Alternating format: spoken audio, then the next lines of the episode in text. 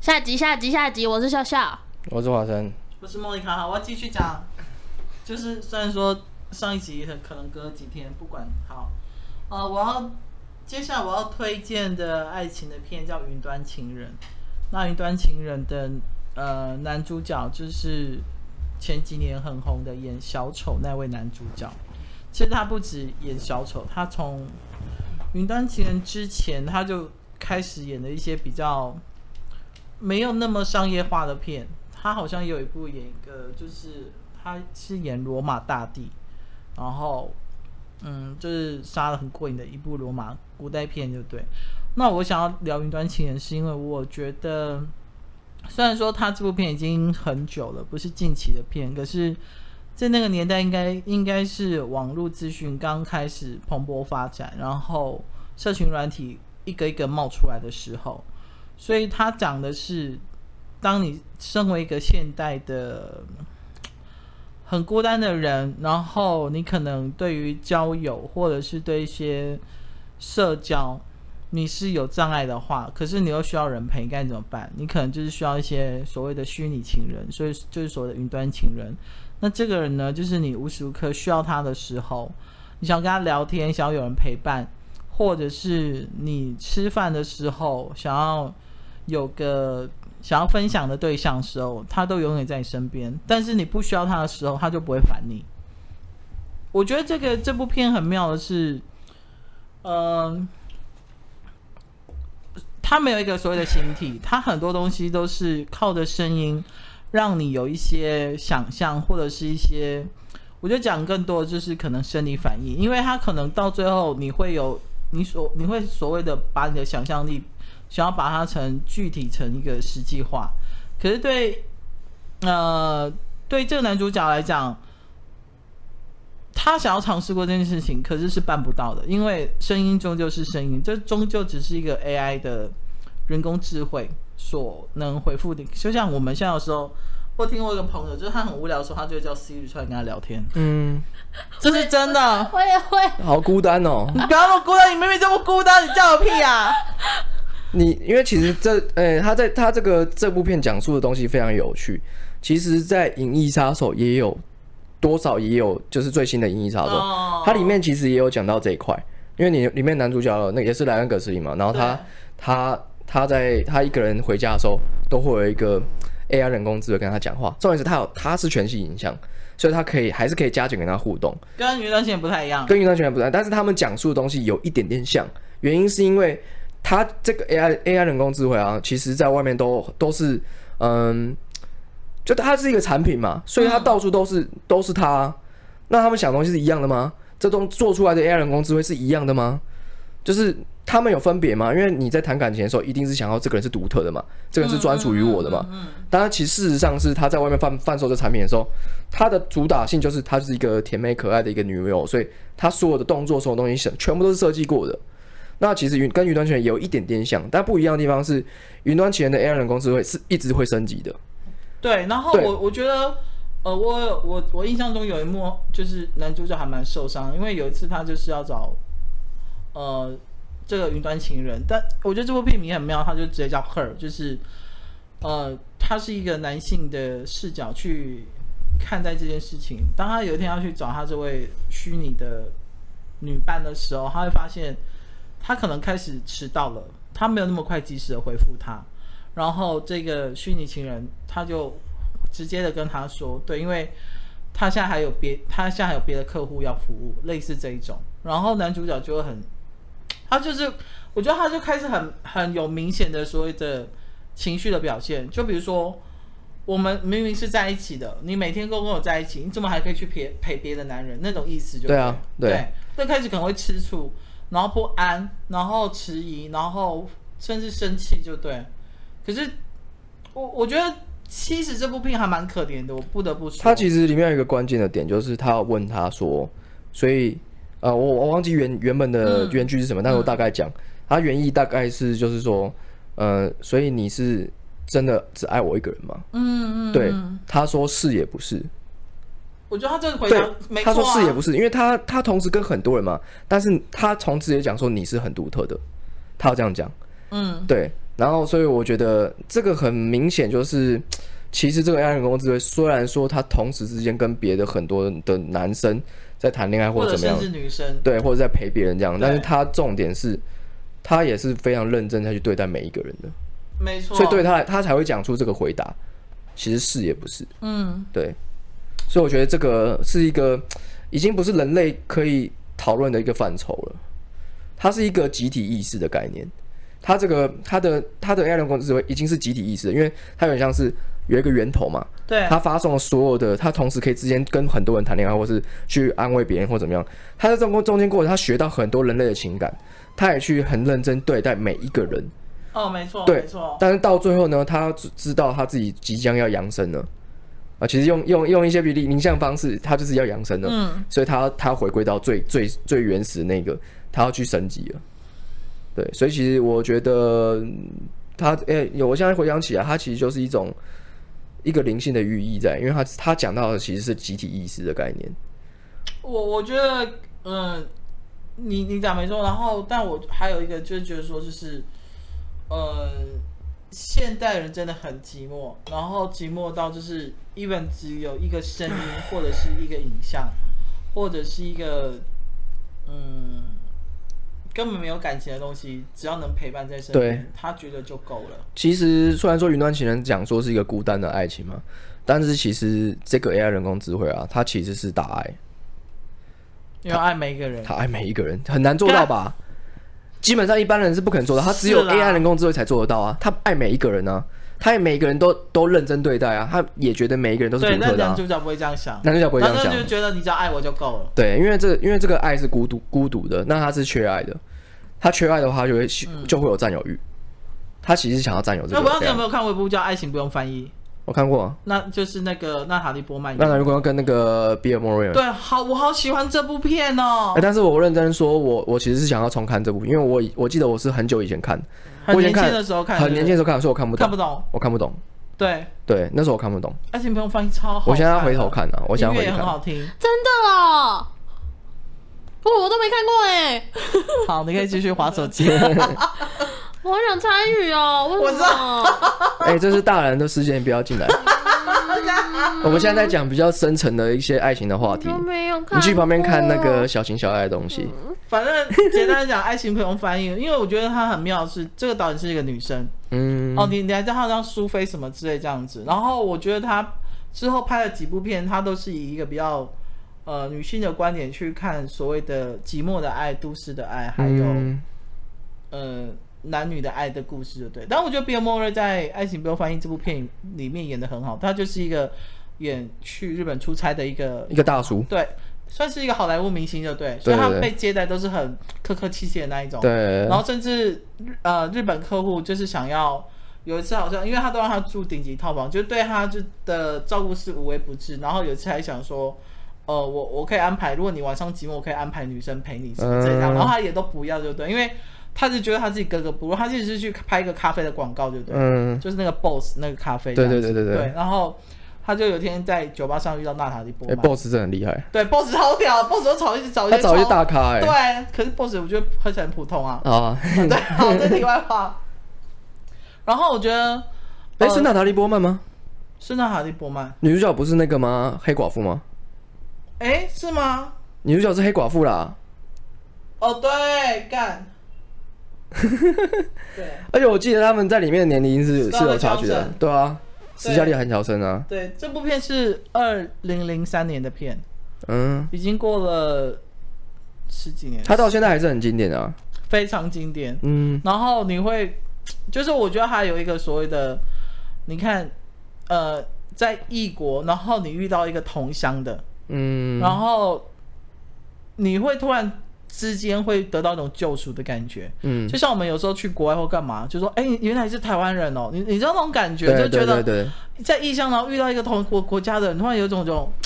亲切感对，啊，然后至少不会有那么孤单的你会想要抓住他，，啊对对对对对对对对。然后我我我其实这部片也是看了好几次，然后我也是长大之后重新看的，然后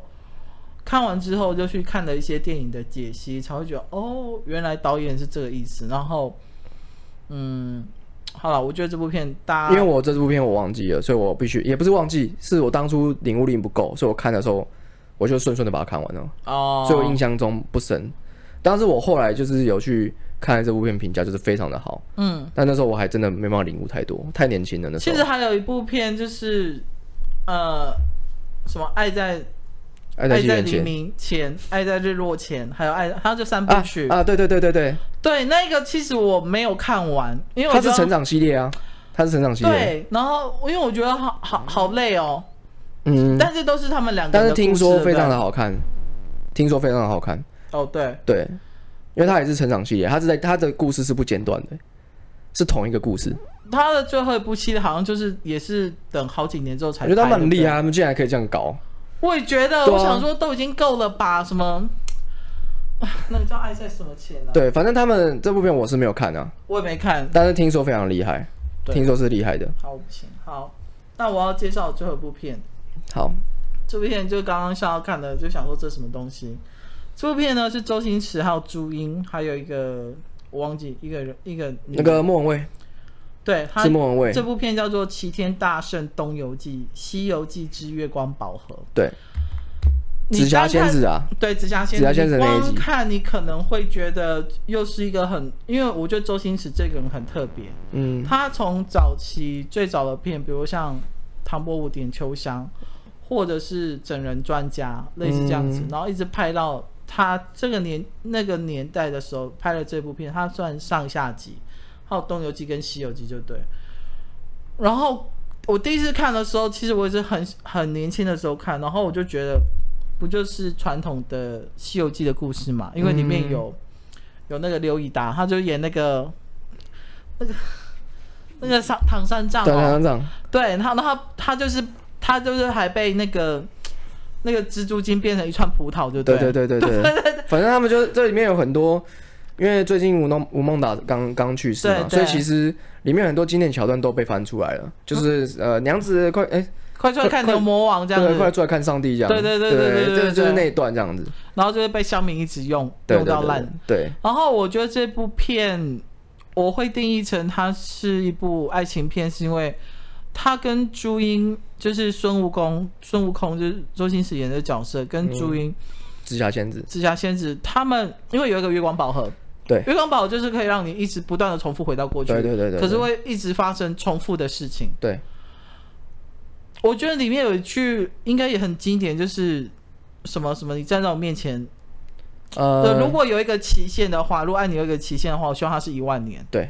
我觉得这部很经，这句很经典。这就很经典啊！你知道，你知道《西游记》后面有一个周星驰有出一个《西游降魔篇》，你有看吗？我没有看，他那部片里面，虽然说，呃，你认真要比的话，当然还是月光宝盒是比较强的，对但是他在后面有圆了他自己的梦想。西呃，孙悟空，呃，就是周星驰，他最后在那个，因为是舒淇演的嘛，嗯舒淇演一个，也是演演一个大仙这样，然后是一个降魔人这样，然后他在面死缠烂打唐僧，跟跟那个孙悟空一模一样。嗯，那最后那个唐僧，因为他要去取取，他要去取西经嘛，嗯所以他必须要他他那时候还不太懂，他只知道佛门不能谈恋爱，这些这些情欲是是要放下的，嗯，所以他一直拒绝舒淇，他一直拒绝舒淇，嗯，对，那但是呢，就是他最后一个非常非常大一个领悟，就是后来舒淇为了他去死，去阻止孙悟空，孙悟空把他打死了，嗯，对，灰飞烟灭这样子。然后后来那个在死之前呢，呃，因为他一直跟唐三唐三藏一直在索求，一直在索求。后来呢，唐他就问唐唐三藏说：“你唐你可三不可是以谁演的？文章？”哦，文然后章。问他，就是我忘记问他什么，就是例如说你爱我啊或怎么样的意思。他说有个期限是希望多少，他他说那个舒淇就说希望是一万年，就是有有讲嗯一讲过原嗯嗯嗯本对，但是后来他就说没有，我就是要我只要现在，我不要等。文章就说我要我要现在，嗯，后来就亲他这样。他其实这个意思就是有前后呼应，哦，有呼应到他呃这个希望是一万年，但是那个文章他觉得当就是要当下，他已经错过了，他不能再错过，所以他在舒淇死之前就跟他亲了一下，然后跟他告白。所以其实他那个那段过程，但是唐三藏是不能，他照道理讲他是佛门的人，他是不能谈感情的。嗯，但是后来他这句话有其有去去一个很很伟大的一个解释，很有深意的一个解释。他去问他师傅，他师傅说：“你懂了吗？唐三藏，你唐僧，你懂了吗？你嗯懂了，你懂这些吗？爱吗？”他说：“我懂。”他说：“我有过执着，才能放下执着；有过就是呃，那那你懂这些小情小爱是是爱吗？他说这些小情小爱也是爱，我不懂这些小情小爱的话，我没办法去取得大爱，所以他必须要了解这些小情小爱，嗯，小情小爱也是爱，所以他必须要经历这段过程，他他才能才叫他才能去取心经，去取得大爱。哦，对，所以其实他意思是说，其实佛门不是拒绝你去谈恋爱这件事情哦，而是说你要取得大爱，你必须要经历这些事情，你要去顿悟。所以文章最后是顿悟的，他是因为书籍而顿悟。所以他在我自己个人是很喜欢他这段解释，他在《西游降魔篇》把他对紫霞仙子那个爱直接移到那个唐三藏上上面去，他去解释了这个爱，然后有一个圆满的一个结局，而不是就是最后他们不是在那个他是带他是很悲惨的，嗯，对，因为因为那个齐天大圣里面《动物记》里面他是很悲惨的，嗯很可怜啊，很可怜的，所以他在后面有一个很圆满的一个结尾。然后舒淇这个爱，他是跟着他一一起去取取心经的，他带着他的爱一起去取心经的。哦，我是个人是很喜欢的啊、我所以我看了好几，我看了起码四五次了吧。嗯，就因为除了我很喜欢它里面的那个对于就是爱情大爱这件事情、有更深的一个讲述，对，因为然我后觉得这算是周星驰很难得的在讲爱情的这件事。对，而且他这又电影用唐三藏这个角色去讲，对啊，因为唐三藏这个角色他是不能做这件事情的。例如说，他师傅来跟他说：“你看到这个鸡腿了吗？”然嗯后，然后，然后他就说我我吃下去，他就直接那个他师傅是一个佛门的人，嗯他直接吃那鸡腿，嗯然后他就说你心中没有鸡腿，他就没有，他就不是鸡 腿。他讲一个很深的一个哲哲理，但是这件事情我后来有去理解是，他他讲的是对的。你要有过这些事情，你放下了之后，你才会知道这件事情是什么东西。就例如说，他讲一个很深的话，有过执着才能放下执着。你没有执着的话，你根本就不懂这些事情。你没有经历这件事情，你是没办法顿悟的。他是顿悟这一切所好有事派情之生后，啊，我决定回对去继续看我的月光那个。我觉得你可以看《西游降魔篇》呢、真的吗？你如果会喜欢，你会喜欢周星驰的那个《月光宝盒》吗？嗯你会喜欢西《西游降魔篇》？真的，好，他讲述的东西，我觉得是更深的一层。那就有小莫周星驰有演吗？没有，他没有演。他里面的主要的角色是舒淇和文章。舒淇还因为这样被奥斯卡，哎、不是奥斯卡，就是那个金像奖还是什么，还是我们这边的，还是金马奖有提名最佳女主角。真的哦、提名呢、他是喜剧演员呢、他是一部喜剧竟然被提名呢、喜剧被提名是一个很了不起的一件事情。嗯，对，所以其实你就知道舒淇在里面其实有很多的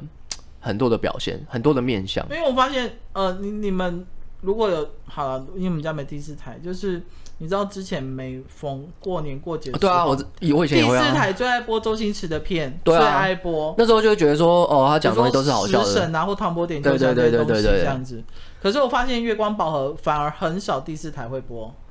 我是蛮常看到，但是嗯他的确是在感情上面来说，大家都会忽略的一点，所有人都会忽略他感情的那一面，因为对都是可是看到好其实笑的一部分啊。其实紫霞仙子她感情很浓烈，很浓烈她她爱孙悟空爱的要死、啊他里面有讲一，句话，我觉得超棒。他说：“我看得到这个开头，但是却猜不到结尾。我我我的梦中情人会会猜，呃，会用、呃我忘记他讲这段话完整是什么。他就是会变成白马王子去迎接他，嗯，但他看到这开头却看不到结尾。他知道有一个美圆这满是的一个个开悲恋，你知道吗？对啊。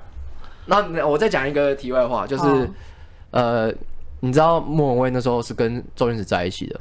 然后哦后来、后来他又跟朱朱茵茵在一起，所以那部片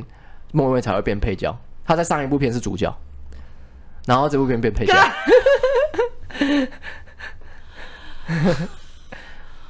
好好，啊，这就跟周星驰的复杂的爱情观有关系。对，反正周星驰是一个花心才子这样子。对，他是一个花心才子。但我还蛮喜欢刘以达在里面演一个，他是菩菩提老祖，菩提老祖，对，菩提诶老祖，哎你说的是菩提老祖哦，因为菩菩提提老祖啊，菩提老祖不是刘以达演的、啊，你知道刘以镇达伟？吧？刘以达、啊，不行，我一定要刘镇伟吧？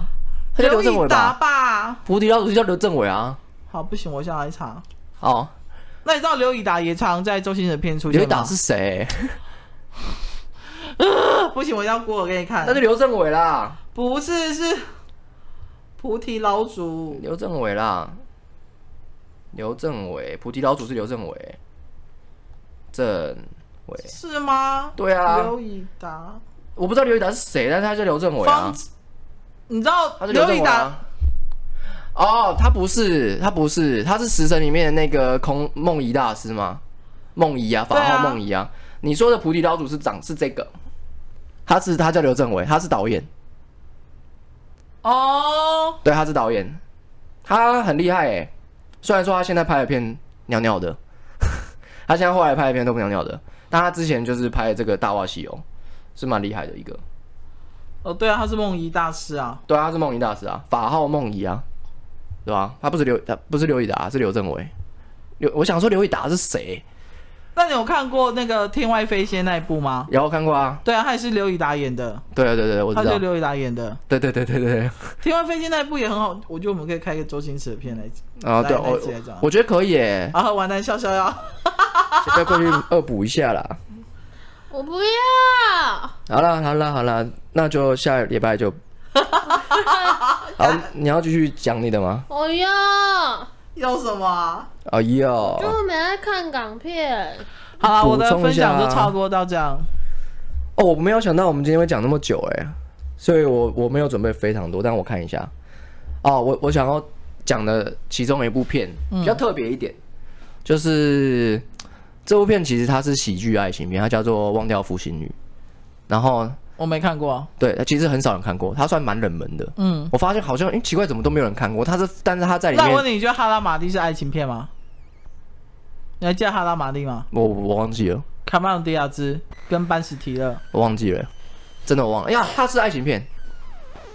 它是爱情片，啊好没事，我只是觉得那部很好笑。好，他在前面，然后反正呃，《爱上父亲》这个这部片，我印象非常深刻，是里面的男主角是一个很高大的一个一个人，嗯他叫做杰森·席格，嗯他是一个才子，他非常非常的厉害。嗯那他之前有演一些戏剧，但是他真正真正的去表现他的才能的地方是在杰，森·席格他哦就演美国派那一个吗？对对对对哎对我对，就啊男男主角，不是他不是男主角，他好像有演出。呃，你可以查一下，我好忘记他之前演什么，但是我我真正看到他是因因为这部片，嗯因为他在这部片里面有去表现出他的他的编剧的一个才能，然后还有演他的演他的演戏的风格不是一个哦，我知道很夸这张的方你说这个男的对不对？对很大对对的对对对你知对道，他有演一个影集叫做我知道，但我忘记那个片名了，因为我没看过。呃，对，好，你可以那个叫做什么？么《真爱总动员》还是什么？最爱最爱总动员我最跟你爱讲，总最动爱总员动员超好笑，超好看，它只有九季，只有九季，对，《最爱总动员》听说非常厉害，非常厉害。然后我对现在还在看，然后他那们份上面有啊。 Netflix 有对啊对，嗯然后反正最爱总动员是在讲他怎么认识，就是他每次开头就是两个小孩子坐在那边，嗯然后坐在沙发上，然后开头就说好，现在要讲我怎么追到你妈，嗯对不对？他可以讲九季，对，他可以讲九级。对，那很厉害。杰森·席格是在里面有表现，但是他在这部片才真正展现出他的才能，因为他是跟他是共编，他有去编剧，哦对，然后他对于他的表演是非常有想法的，所以，呃，你去看这部片的话，你会觉得这部片一开始开头你会觉得是一个完全喜剧，但他在讲述是一个很悲伤的故事，都我要听他是在讲说他被他的女朋友给摔掉，嗯当然情节都很爆笑，但是真正他他真正是很悲伤的，只是他的演法和诠释是比较搞笑一点的，嗯，但他不是不是很油那种哦，对啊，他就是一个呃啊，我我后来去看他为什么会用这样的表现方式，是因为他认为所有的悲剧都是喜剧，所以他把悲剧演得像喜剧，嗯对，然后后来因为他因为被被甩嘛，所以他就后来想说他的他的那个算是他的妹夫，对他应该是他妹夫，就那个对留长头发、发胡胡子那一个，不是那个，哦，那个是他的情敌，很好笑。反正他跟这个女主角在这呃应该不是女主角，就是他他被他甩掉嘛，被他前女友甩掉。他前女友是一个大明星，嗯，然后他是一个配乐师，他帮忙配那个配那个啊这个影集的那个配乐，噔噔噔噔这种东西的，对。像阿米老师那一种，对对，像阿米老师那种， 对。然后，但是他在他的他他这个其实看起来是喜剧，但他讲的情感之间的东西讲的很细。例如说，他跟他前女友的相处方式是，他什么东西都是以他女朋友为主，所以他是牺牲人格。嗯，他什么都是以牺牲为主。我要他帮他拎包包啊，然后他每天都会啊，他就女你只要女朋友开心就好那一种。对，他就是这种，但是他反而因为这样，他觉得他没有自我，然后他觉得他自己都一直在家里不知道在干嘛这样子，嗯所以他最后因为这样子跟他分手，然后后来他就非常非常痛苦。后来他的他的妹夫就跟他说：“那你就放你自己一个假嘛，你出去外面玩，你想去哪里玩？”他后来就想说：“哦，我之前跟他有想过，我想要去夏威夷玩，那我去夏威夷好了。”他就真的去夏威夷，他去夏威夷就一个人这样杀过去，他也没订饭店。那过去之后发现他碰到一件事情，就是他碰到他前女友，他前女友带但他世界太小了吧？他碰到他新对他新欢带过来，然后重点是呃，这个只是一个开头诶，所以他在里面就碰到一些就是呃，他其实这整段过程是非常非常疗愈的，嗯，因为在夏威夷就是一种度假的感觉，所以他这边碰到很多的人，嗯，包括他碰到里面的女主角，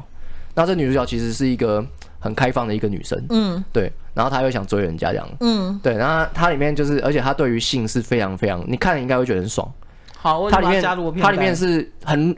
就很大胆的，对于性这方面是很大胆的，而且是它的其其中一个很特色的桥段。嗯，对他可能不动不动就脱光啊或干嘛的，就是 当然都是有意有意义在，不会随便做这件事 OK 情。 OK，对，所以他后面就是我觉得这部片是非常非常聪明的，就是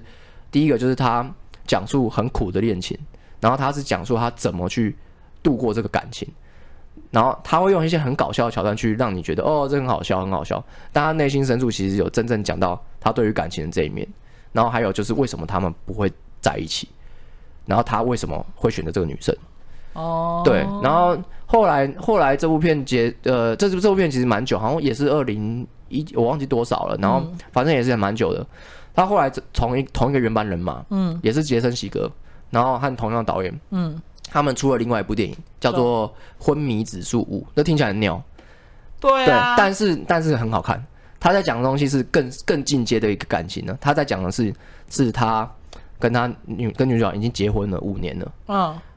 然后但是昏迷了五年是哎不是对，他们不是结婚五年，他们在一起五年，啊，他们在一起五年，所以算续集不是不一样的，完全不同的故事。哦，对，然后他在讲这五年，他他就是他们想要结婚这件事情，嗯，对。然后，但是其实结婚有很多很多的考现实的考量，所以他们在这这中间过程，又因为例如说女主角她可能想要出去去追寻她的梦想，然后这个杰森·型原本是一个很厉害的一个五星五星主厨的那种大大厨的概念，他已经他是副他好像是副手，但他基本上已经可以当主厨了，他很厉害。嗯，但他为了这个女主角之后，为了他女朋友的去追去追爱，然后跑到跑到一个很很很偏僻的地方，然后因为他只是因为那个女主角她想要去读她的学位这样子，所以这个件事情就是就有讲到一些很现实层面的东西。但重点是他们两个又很甜蜜，一开始的时候，但他们一直都一直都下不了决心去去结婚这件事情，他就在讲很现实层面的事情。然那你知后道最近 Netflix 有一个我查一下的话，一个一个节目叫做“你要先结婚还是先买房”，就如果你只有一笔钱，然后你跟你的另外一半很相爱，你们已经想要结婚了，嗯可是刚好这时候出现一个刚好在你们预算之内的好房子，嗯，那你会先，但是你只有一笔钱，你做了其中一个决定之后，你就是等于说你的存款是从头带来的那种，嗯，那你会先结婚还是先买房子？先结婚，因为结婚可以可以回收，就是比较现实层面你啊会。先结婚还是先买房？先买房，先买房，可是可能你们之后感情就不会那么浓密喽。写我的名字。但是结婚就是他婚礼是可以回收的、啊，你只要算的好话，他是可以回收的、啊。那你回收完之后又可以再买房啊。好，没事，好，继续。对，反正我我觉得他讲述的事情是更深层的、更深升华的一个爱情，像那个《忘掉父亲》也在讲述呃谈恋爱的小情小爱的东西， 嗯还有如何找到真命天女。嗯然后昏迷指数这件事情是在讲述已经是很稳定的一个感情了，嗯你们要怎么走到最后，还有你们对于婚姻的看法是什么？就是这部比较片都有大讲。比较大人的那一比较种大人里面，他们为什么都不结婚，一定有原因。哦。你去看，你去看你周遭周遭的人，周遭的朋友，他们在一起很久，但是都不结婚，为什么？一定有原因。一定的、啊，不然呢？对，就是一定会有一个很深层的一个一个一个东西在那边。嗯，所以其实我我是很喜欢这两部片，我觉得都超爱，这两部都是很棒。对，所以就是推荐大家，就是可以有迷惘的人可以去看一下。 哦我突然又想到一部也是英国的喜剧片，叫《新娘百分百》，休格兰哦我跟我知茱道，我莉知亚道，我知道，我罗知道罗。罗伯兹的，他在讲一个就是英国的一个小书店的一个老板，然后他有一天突然间遇见一个全球知名的一个女艺人，对不对？嗯，然后这就是凡人跟名人结婚的故事。嗯，我我觉得那部还蛮好看的，这样子。我想到这个是因为最近那个哈利他老婆叫梅根，一直在美国节目上一直放话，然后在呛那个英国皇室，就对了。嗯。好，没事，我讲完了。好，我我我因为我突然因为原本没有原没有原本没有预计要到下集嘛，没错。但是我现在临时又想了很多部出来。好好，我先讲，我怕忘记。好，有一部片叫做《当哈利遇上莎莉》，呃，是非常非常久，是梅格莱恩的。跟梅格那莱恩个 Tom Hanks 演的不是是不是，他不是跟汤姆汉克斯，汤姆汉克斯是那个什么呃什么夜未眠，西雅图夜未眠，哦对西雅那图部片夜也未很好看。还有电子情书也很好看对啊。对，其实都很好那看时。候笑笑已经快睡着，因为完全不知道但在讲什是么。梅格莱恩那一部片也是非常经典，因为他在讲说，到底好朋友有没有可能可以变情人这件事情。他是从一开始我觉就得不是，可能讲完了。呃，他这部片的结结尾是可以，看你们怎么想而已。就是他一开始也是非常非常排斥，他们也是觉得不可能，然后哦甚因为至都是认识那么久了，甚至是他们是很仇视，一开始是仇视对方的，然后到时候变好朋友。他们好朋友是好到就是可以在床上讲，然后讲很多就是心事啊，还有你嗯哎、诶最近交的男朋友怎么样啊，都是这种东西。对，但我觉得这个取决于他们一开始有没有性吸引力，其实是有的。如果你一开始就有对这个人有保持一个性吸引力，但是他是埋被埋在最深层的话，你们是有可能可以变成变男女朋友的。但是也有可能一辈子还是朋友。对，有可能一辈子还朋还是朋友，就看你你们你们是怎么想这件事情。所以这部片很长哦，这部片好像两个多小时。对，因为他在讲这这两个人的整个时间轴，从从学生时期，然后到出社会，他中间也换了很多男女朋友或怎么样的，然后他们也中间也讨论很多的价值观。然后其中一个最有名的桥段就是每个人在餐厅里面直接假高潮，你们应该有看，你们应该有知道，嗯嗯就是那一段，他就是在就是在那个这部电影里面有出来，他就说女生其实是可以假高潮的，然后就开始假装呻吟这样。就很靠背， 对对。那这部片我觉得是我我是因为我会看，是因为我觉得他讲述的主题很有趣，就是到底好朋友会不会变情人这件事情，就是他讲的很深层，哦他不是很简单的去讲，他花两个多小时，还有这这两个人认识了十几年的这个过程，去讲述他们到底有没有可能变变恋人。就像你说的，就是其实他有可能是，都完全取决于他们自己，可以可以不不要也可以要，但他们聊的是蛮深层的啦。了解。嗯对，然后这部片对，那我就顺便讲《西雅图夜未眠》好了。好啊， 《西雅图夜未眠》其实他就是在讲，这更神奇耶，我觉得是更，他就是在讲，呃，每个人和那个汤姆汉克斯他们就是呃在一个电台里面去就是讲话，然后认识这样，然后他们就只听听他们的声音而已。我觉得这个东西有点超出我对于爱情片的想法，嗯，就是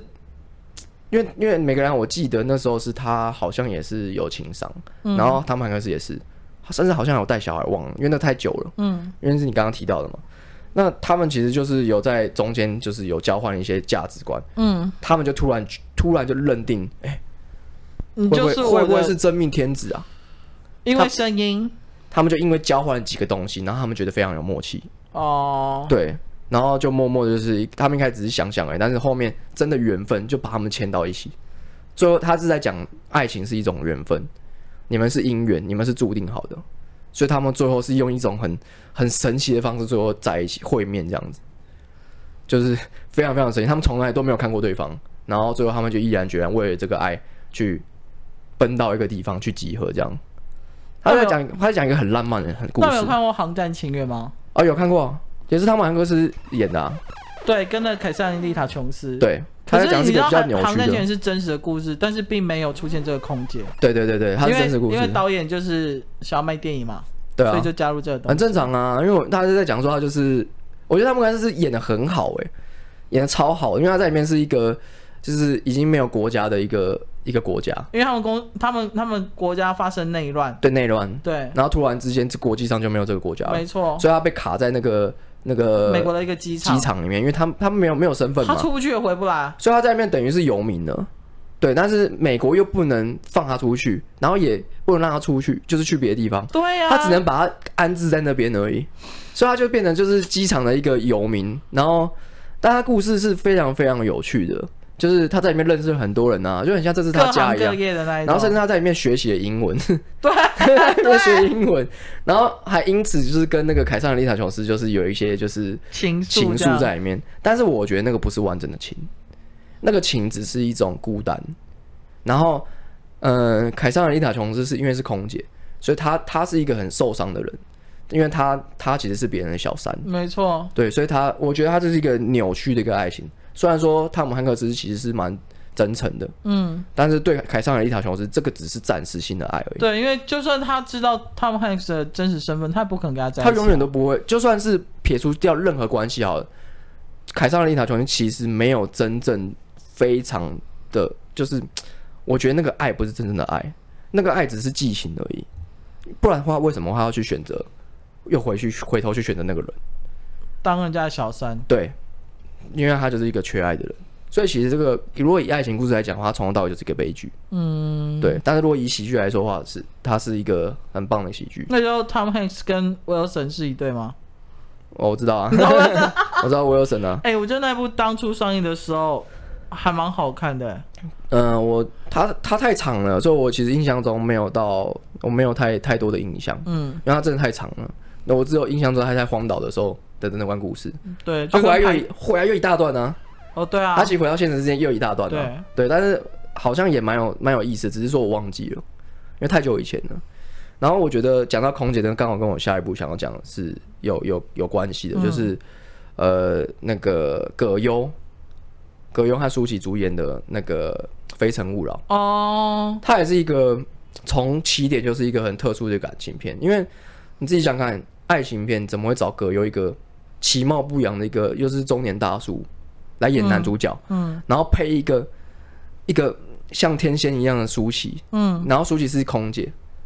那我觉得他一开始设定很好笑，就是葛优是一个，嗯，他是一个靠一个取巧式的，然后赚了一笔横财，嗯赚一笔钱的一个人，嗯所以等于说他其实是财富自由，嗯但是他他因为财富自由，他想要娶一个好老婆，嗯所以他直接在交友网站直接上面写写一堆有的没的，嗯然后说、哦我这个人，他呃他里面非常非常有智慧，就是他讲说哦我其实我需要是呃就是一个一个不他他举的条件其实蛮务实的，嗯对，然后他说我我知道我自己其实长得也不不是很好看，所以我对长相并不并不是很要求，嗯但我只希望几个点，例如说他是、呃、你是良家妇女啊，然后怎么样，要遵守几个很简单的点，也其实都很合理，对。然后所以他就是这样，然后后面最后点最最后就标注一个非非诚勿勿扰扰，对，其实他是一个很用他很用心想要去找一个感对情象的人但是这个从起点开始有一点怪，因为其实大家都知道谈感情其实需要相处，认识，然后相处，对啊，你他从是没有网办络上，法，他没有办法从一个就是呃会面，我就可以知道我要跟你在一起了。对啊，对，所以其实他在中间过程碰到了很多的问题，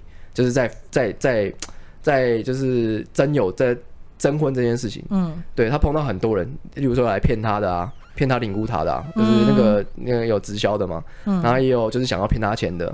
然后甚至是有呃条件非常好的，有带小孩的那个那个是谁演的？那个啊忘记是谁演的，反反反正他就是一个嗯、呃也是一个非常漂亮的人，然后但是有小孩啊，有小孩，然后是有条件的，对，所以他那时候诶怎么选都不对，就是都都怪怪的。然后后来来一个舒淇，舒淇其实也很怪，舒淇她就是一个非常受伤的一个女生，嗯她是被情伤，就跟那个凯撒凯撒的一条就是其实一模一样。嗯对，啊，她后来来了之后就跟葛优聊，然后葛优就觉得说，嗯，你长这么漂亮，你怎么会想要来？对啊，他直接这样讲，开头就直接这样讲。他后来就说：“哦，其实我也是随便看看的，因为我我就是也不知道干嘛，我就来了。”他说：“既然是这样的话，嗯没话好讲啊。” 他直接这 样，他直接要把他赶走。他说：“我要把你，他就说那不然就是你不要打扰我了，我要我我也是要继续征婚这样，我要找我要找认真的对象，不要吵嗯我这样。然后后来苏杰说：“既然我都来了，不然我就在旁边看看好了，我也可以给你一些建议啊。” 他就直接看了好几个对象，然后陪葛优这样子看。然后看看之后，他他就一直在旁边，就是有时候会笑他或干嘛的。反正他们就是一个很特别的一个一个一个际遇。嗯，然后后来呢，就是嗯后来他也呃也真的就是跑跑过去跟葛优谈一些条件。嗯他说我可以跟你，但是我我不，他好像是说我不会真的爱上你，还是怎么样的。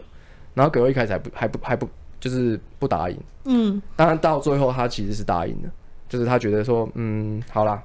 你现在缺爱，我也我也想要一个有对我想要一个爱，我也想要一个对象这样子，那那我们就凑合我们就凑凑合合着吧凑合对吧？对，我们就凑合着。对，他就是，哎、对，就是讲这种话。然后后来他就带着他上路去日本这样子，对，然后就是中间过程其实也发生了很多，就是因为他们本身就是一个不平等的一个爱情的，嗯所以中间发生的过程都很都很崎岖，然后最后其实也蛮悲哀的，蛮悲伤的。我忘了结结局是好还是不好。结局其实算是好，但他是是有《非诚勿扰二》，有《非诚勿扰二》，《非诚勿扰二》就是另外一个开始了，我觉对得啊， 《非诚勿扰二》它其实，哦，我先讲它的结局，它结局其实就是苏琪其实是一个就是一个断肠人，然后他最后是选择为爱去牺牲，他原本要结束他自己生命，被葛优捞回来了，葛优就捞回来他，而且他不管怎么样，他都要把他救回来。嗯，对他后来救回来说不，就是我就是我就是要你当我媳妇这样这种感觉，他也不管他的出身，他也不管他现在是不是心里还有别人，所以朱琪有曾经跟他说，我心里还住着别人，你可以接受这样的我吗？然后葛优就直接接受，所以舒淇是被他的爱给打动。嗯嗯嗯，对，那《非诚勿扰二》其实也讲的东西也蛮有趣的，他在讲说，呃，他们已经在一起了，但是那个舒淇就跟他说，我想要证明你对对我的爱是不是真的可以永垂不朽，因为他其实是被伤心的，嗯，所以他其实是害怕的。他说，我们现在假设假装我们已经在一起，已经结婚了好几年了，可能三四十年了，嗯我们已经是老夫老妻了。然后甚至呢，我对你的对我们对刑房这件事情完全没有兴趣，嗯，然后葛优说：“没有啊，我想要，我想要刑房，我想要刑房。” 他说：“没有，你现在要扮演，你现在就是要扮演一个，你就是要演没没对我没有兴趣的人。”然后他就崩溃，后来就跟他赌气。葛优说：“好啊，你就要这样玩，那我就去，他就去网上订一个轮椅。我现在是一个残废，你要照顾我。” 他就叫舒淇照顾他。所以其实我觉得《葛分享人物老师二》是另他在讲述另外一个就是验证，其实他们两个两段的感情故事都在去验证。他们都在验证对方的爱，然后葛优其实也是要找一个务实的爱，所以他也在测试对方。其实他们两边都在互相测试，哦，所以它不是一个正常的个感情， no，，对，好，它就是不是一个正，它是一个蛮扭曲的一个价值观。那但你是有那你有看过一部港片叫《志明春娇》吗？哦，我看过余，文乐跟那个杨千他有嬅两部演啊的，对，它有两部啊，我记得我当初看完是蛮喜欢的，但我现在忘了。我也忘了，对，但是它是一个很不错的一个点的嗯的片。当初上第一集的时候，就是回响还蛮大的嗯这样子，然后才知道哦余文乐还有杨千嬅嘛嘛，原来会演戏哦。对啊，然后哎，现在还剩多久？四十一分钟。好，那我讲最后一个，好我讲最后一部是《壁花男孩》。哦，呃，艾玛华森演的。然后，嗯、他这部片是在讲青少年的爱情，嗯但是他的起点也是一个蛮扭曲的爱，嗯因因为男主角其实本身是呃有一个很非常巨大的一个痛苦，他对于女生的想法其实是很不一样的。嗯那这个造成他，哦，他其实以前就被性侵过，嗯而且被他最亲的人性侵。然后，然后呢，然后这个他在长大的过程中，在求学过程中，他其实是非常封闭、自我封闭的一个人。嗯他对于爱其实是很渴求的，嗯，但是他又不知道该怎么跟人群相处。那他们就碰到了艾玛华生跟他哥哥，跟他哥哥是一个，他哥哥就哎忘记叫什么名名字了，就是那个演闪电侠的那个，哦，对对对对，对他也是一个非常厉害的一个演员。对，对，然后他在里面，他们两个在里面演的超级棒。艾玛华呢是靠这部片去翻盘的，不然他以前都是一直都是苗栗的形象。他哦其实、对这他其实是靠这碧好欧像男是孩《Harry Potter》中间拍的，对不对？没有，他是结束了，结束才拍的，啊对，结束一段时间了。所以艾玛华森在里面其实是展现蛮蛮有女人的韵味，而且他在里面讲述的感情是一个好友，嗯，然后但是又是一个，嗯、呃，它里面有有一段话很经典，他讲说，为什么那些我们觉得很好的人，他们都会跟不对的人在一起，